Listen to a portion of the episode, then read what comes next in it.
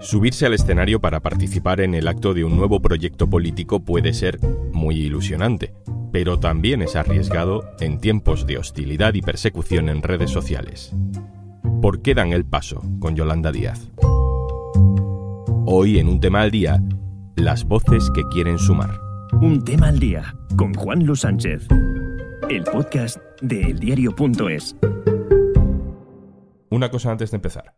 En las guerras o en las crisis económicas, Oxfam Intermón trabaja para que todas las personas tengan los mismos derechos y oportunidades. Contigo podemos hacer que la igualdad sea el futuro. Entra en oxfamintermon.org. Yolanda Díaz lleva arrancando el motor de su nuevo proyecto político, Sumar, desde hace meses. Y por fin, hace unos días, se quitó el freno de mano. Hoy estamos de aquí, aquí por muchas razones. La primera es porque la fe de la izquierda en el cambio colectivo a mejor que no deje a nadie atrás es más resistente que las cucarachas posnucleares. La vicepresidenta está organizando actos para rodearse de gente en principio no metida en política. Realismo no es resignarse. Realismo es sumar. Lo he metido bien, ¿no, Yolanda? Ha entrado fenomenal. Ha increíble. En este acto, por ejemplo, presentado por la periodista y activista feminista Nerea Pérez, se subieron al escenario con Yolanda Díaz personas de perfiles muy diferentes. Hoy queremos escuchar a esas personas. ¿Qué les lleva a participar en un acto así? Es un momento ilusionante para muchos votantes, pero también mm, duro, según las encuestas, según los resultados en Andalucía y según el ambiente que vemos en redes sociales para cualquiera que saque la cabeza.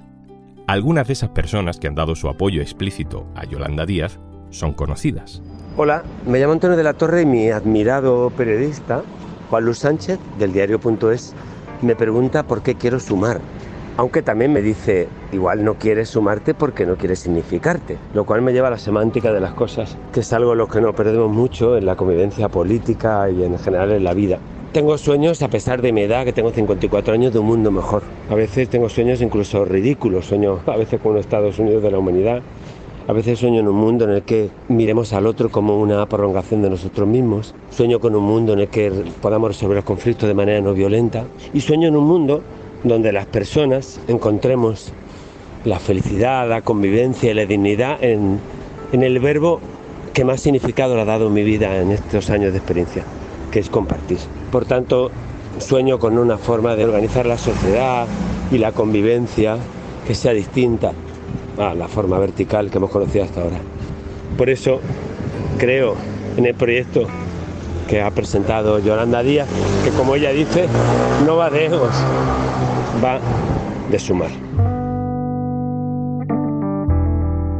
Pero hoy el foco lo queremos poner en gente menos conocida, pero que también quiere aprovechar el momento que supone la creación de un nuevo partido, plataforma, candidatura, bueno, ya veremos, para colocar su mensaje desde la sociedad civil. Hola, buenas, ¿qué tal? Yo soy Fernando García, yo soy rider y sindicalista y eso es lo que me ha llevado a participar en el acto que participaría con cualquier movimiento, vamos, con el PSOE o con el PP o con quien sea, para defender estas líneas.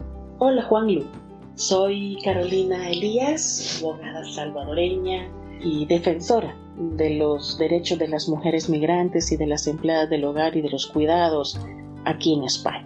Creí que era muy buena oportunidad de poder visibilizar nuestras principales reivindicaciones. La población migrante estamos aquí y formamos parte de esta sociedad y por supuesto que queremos una sociedad diferente en la que se reconozcan nuestros derechos y creo que esta era una muy buena oportunidad para visibilizarlo. Nosotras nos presentamos eh, ante todos los partidos políticos que nos inviten. Hasta el momento los partidos de derecha y de extrema derecha nunca nos han invitado. Hola Juan Lu, soy Irene Rubiera y bueno, fui al acto de sumar la verdad porque creo que todas las ocasiones en las que se pueda escuchar la voz de la sociedad civil, especialmente pues en mi materia que es el ecologismo, son relevantes y tenemos que tomarlas. Todos nos dicen que ellos no militan en Sumar, sino que aprovechan que Sumar dice ser un proceso de escucha para hablar. Pero aún así es inevitable que alguien vincule participar con apoyar y que eso pueda pasar factura en sus vidas profesionales o en redes sociales. Esto me dicen sobre eso Carolina, Irene y Fernando. Te imaginarás, Juan, lo que siendo una activista defensora de los derechos de las personas migrantes y de las mujeres empleadas del hogar, pues eh, han sido muchas las ocasiones que a través de las redes sociales me han enviado para mi país de regreso. Esto no me sorprende, es lamentable que haya tantos haters que critican por criticar sin aportar algo constructivo, eso sería lo ideal, sino que solo escupen odio y veneno. Pero también hay muchas voces positivas que apoyan, que te animan a seguir adelante con nuestra lucha reivindicativa. Y seguiremos haciendo esto, sin importar cuántas personas, eh, cuántos haters se levanten en las redes sociales. Bueno, como te decía, es que mi compromiso político eh, no es con sumar específicamente ni con nada de la política institucional, mi compromiso es con el ecologismo y en ese sentido, pues eh, que nuestra voz sea escuchada, que la emergencia climática realmente sea un, tema encima de la mesa, es lo prioritario. Em, la exposición pública me asusta, bueno, hasta cierto punto. Yo soy sindicalista, más exposición pública y más crítica y más acoso que tenemos los sindicalistas, poca gente la tiene. A mí organizaciones apoyadas por las empresas, por Globo en concreto, que es donde yo trabajo. A mí ya me han acosado, me han insultado en redes, me han intentado atropellar por la calle, me han pegado por la calle, me han hecho campañas de acoso brutales en redes sociales, han publicado la dirección de mi casa, han publicado la matrícula de mi moto, de mi coche. O sea, acoso ya he tenido a mí no me han pegado un tiro como le pegan a los sindicalistas y a los líderes sociales en Latinoamérica, pues porque no estamos en Latinoamérica, si no ya me lo habrían pegado. De todos modos es triste, ¿no? Que me hagas esa pregunta. O sea, realmente tenemos el debate, ¿no? De si tenemos una democracia plena o no tenemos una democracia plena. Hay una democracia plena si hay miedo a expresar tu opinión y a participar libremente de la política, así que eso implique acoso, encasillamiento, sectarismo. Eh, es una pregunta para reflexionar como sociedad. Voy a saludar a mi compañero Íñigo Aduriz, que hace seguimiento de la actualidad informativa de Sumar. Hola Íñigo. Hola Juanlu, ¿qué tal? Íñigo, para quien ande un poco perdido todavía, cuéntanos qué es Sumar. Sumar es eh, la organización, la plataforma a través de la cual Yolanda Díaz, la vicepresidenta segunda, va a elaborar su proceso de escucha a la ciudadanía. De momento es simplemente una plataforma para eso, para el proceso de escucha y desde su equipo nos insisten una y otra vez que no es ni un partido político ni serían en principio las siglas con las que concurriría a unas hipotéticas elecciones en el caso de que finalmente así lo decida. Es solo para el proceso de escucha. ¿Y qué partidos o, qué líderes están dentro de Sumar? Pues esto es lo más complicado de decir, porque eh, Yolanda Díaz se ha preocupado mucho de que la plataforma no estuviese protagonizada por los partidos. Entonces, de momento, lo que hay es que todos los partidos que forman Unidas Podemos y Más País consideran que Yolanda Díaz debería ser la candidata a las próximas elecciones generales, pero de momento solo hay eso. Los partidos en sí no están metidos en sumar, sino que por el momento son distintos colectivos de la sociedad civil, como organizaciones de trabajadores, organizaciones feministas, ecologistas, etcétera, los que están en estos momentos trabajando en la plataforma. Ahora que ya se han arrancado a hacer actos por toda España, eh, ¿cuál es el siguiente paso o qué va a salir de ahí? Pues eh, según lo que explicó la propia Yolanda Díaz en la presentación de Sumar en el primer acto de la plataforma, la idea es elaborar grupos de trabajo que ya han sido formados de personalidades de la sociedad civil que serán de plazo de un año para elaborar un nuevo contrato social, un proyecto de país que pretenden que sea para los próximos 10 años. Íñigo, todo lo que no sea que este proceso termine con Yolanda Díaz de candidata a la presidencia del gobierno, pues sería una sorpresa, ¿no? Yolanda Díaz lo que comentó en el primer acto de Sumar es que la idea es que mm, se ponga en marcha el proceso de escucha que le va a llevar a viajar por toda España durante los próximos seis meses.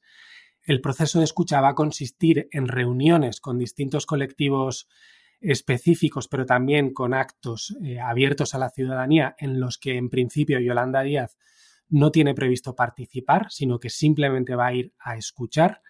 Y una vez que termine ese proceso de escucha que la vicepresidenta calcula que será como para diciembre de este año, para finales de año, será entonces cuando ella decida si da el paso y si anuncia oficialmente que va a ser la candidata de ese espacio político a las próximas elecciones generales. A Fernando, a Carolina y a Irene también les hemos pedido que nos digan, después de haber prestado su apoyo o haber participado en un acto de sumar, qué les haría sentirse decepcionados con Sumar. ¿De qué van a estar pendientes? Al haber participado, incluso ya como, y como votante, como ciudadano, em, en este movimiento, eh, no significa necesariamente que yo esté entregado a, sumar incondicionalmente. Yo, de hecho, yo soy de UGT. Me genera simpatía, me genera ilusión, sí, claro. De hecho, allí en el acto es la gente luego te emociona porque realmente la gente tiene esperanza en este proyecto, lo cual es bonito y transformador. Entonces, ¿qué me decepcionaría? Pues mm, yo creo que el papel ¿no? de sumar o de izquierda transformadora es ese, ser, transformar, ser valiente. Si perdiese ese pequeño toque, ¿no? digamos, de agresividad, ¿no? de, más ambición, de empujar, pues eso es lo que realmente, en mi opinión, le, haría perder el atractivo. Sumar como proceso de escucha está haciendo las cosas bien, está escuchando a la ciudadanía y a la ciencia, algo que como ecologista me parece especialmente relevante. Ahora, si cuando Sumar dé un paso al frente y pase a ser pues otro tipo de proyecto político, un partido lo que sea, lo más importante y el gran fallo que pueden tener es no implementar adecuadamente todo esto que están escuchando. Necesitamos ahora mismo políticas súper ambiciosas en materia de clima y estoy segura de que toda la gente con la que están hablando les está diciendo lo mismo. Entonces, si cuando den este paso adelante no implementan estas políticas, esto podría ser el gran fallo de sumar. Lo decepcionante sería que luego de toda esta lucha que llevamos muchos años realizando, pues que al final quede nuevamente en papel mojado. Eso sí sería triste y, decepcionante.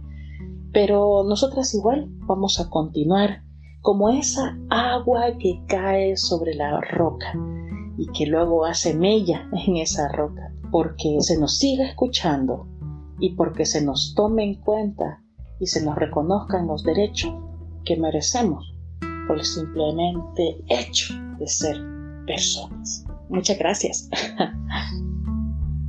Gracias a vosotros, Carolina Elías, Fernando García e Irene Rubiera. Y a ti también, Íñigo Duriz, compañero, un abrazo. Muchas gracias a vosotros. Y antes de marcharnos... Imagínate por un momento que ya no tienes nada más que hacer hoy.